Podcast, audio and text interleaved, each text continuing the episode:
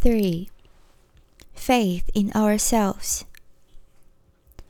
The whole of the past is there in her face. It's written there like a history the history of her family, the history of the land itself, this land where her family has lived for generations. It's a valley. It's a valley, yes, deep in the hills. It's a valley deep in the hills where the traditional ways have been maintained for generations, and there are fruit trees. Each child who is born in this valley has a fruit tree planted in their name.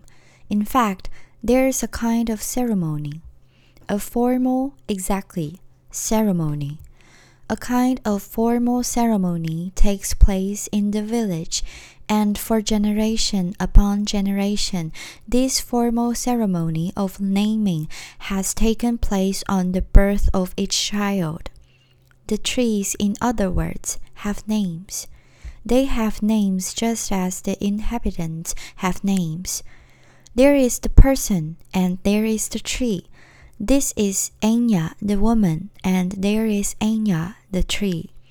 The tree have names, and so do the blades, the blades of grass, because life is so precious, life is so filled, things are so alive, so sacred that even the blades of grass have names.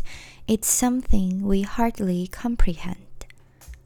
We can hardly comprehend this sacred, sacred life. This sense of completeness is beyond our understanding. This sense of awe humbles us. But now, devastation. What?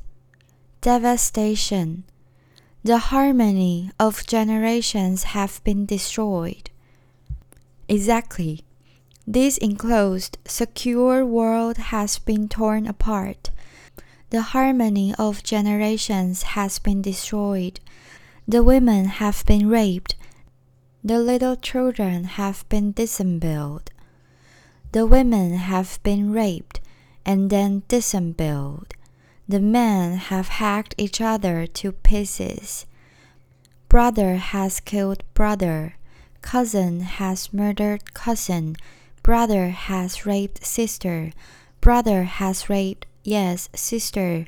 And now the dogs are picking over the remains.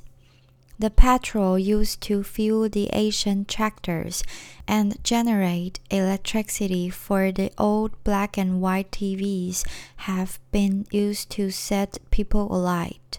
Yes, first to set living people alight, and now, for health reason, to burn the corpse. Living people set on fire, the cold vapor of the petrol, and the hot rush of flame the burning people running blazing between the fruit trees which bear their names, scorching the leaves, wreathing on the blades of grass, while the soldiers stand by laughing. The soldiers are laughing even though these are their own cousins, their own parents, their mothers and fathers burning their own parents in the sacred orchard, burning them alive and laughing or burying them alive, burying them alive to their necks and the fertile earth, then smashing their skulls open with a spade. They have name for this. The flower. It's called, that's right, the flower. And it's all there in her face. It's what? All there, all there in her face. In Enya's face we don't need words. She's beyond words. Her mouth, in fact, her mouth trembles, but no words come. The inadequacy of words. The terrifying, yes, inadequacy of words as she stands by a tree covered in delicate white petals. A plum. A plum tree covered in delicate white petals, which is the moment. Yes. The moment we realize that this is her tree, this is her own tree, Enya's tree. Enya's tree planted what? 40, 50 years ago on the day of her birth. The hole dug by her father, the roots spread out by her mother, and watered and tended by the family who now lie dead. Her very own tree. The air still smells of petrol. It's spring. Panorama of the whole valley, the whole deep valley in spring, the trees, the grass, a bee crawls into the cup of flower.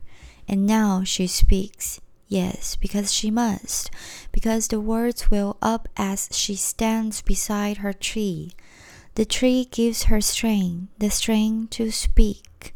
She points to some charred timbers that, she says, was my home. My children were hiding under the bed. They killed them both. First the boy, then the girl. They set light to my little girl's hair. I still don't know why they set light to my little girl's hair. It's crackled like a pile of sticks. Then she breaks down. Who? Enya? She screams. She breaks down and scratches her cheeks like something from an ancient tragedy. I don't think so. I don't think Enya screams. I don't think she breaks down and scratches her cheeks like something from an ancient tragedy. I think her eyes blazed. I think she advances towards the camera and begins to curse. You motherfucking shit faced murderers, she says. You pig fucking cock sucking bastards.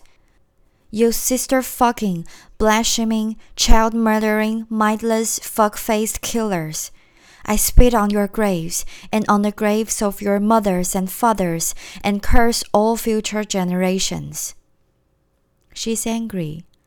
She's very angry. She is very angry, but she has a right to be. She has, will obviously, a right to be angry. Everything destroyed, a way of life destroyed, a relationship with nature destroyed. And this is why we sympathize. Of course, we sympathize. Not just sympathize, but empathize.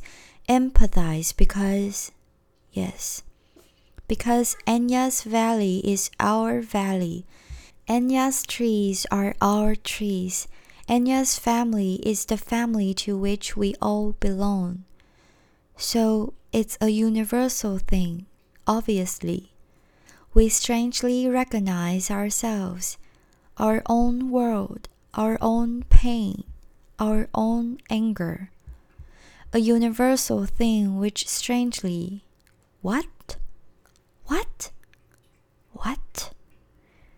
which strangely restores. Which strangely restores. I think it does, yes, our faith in ourselves.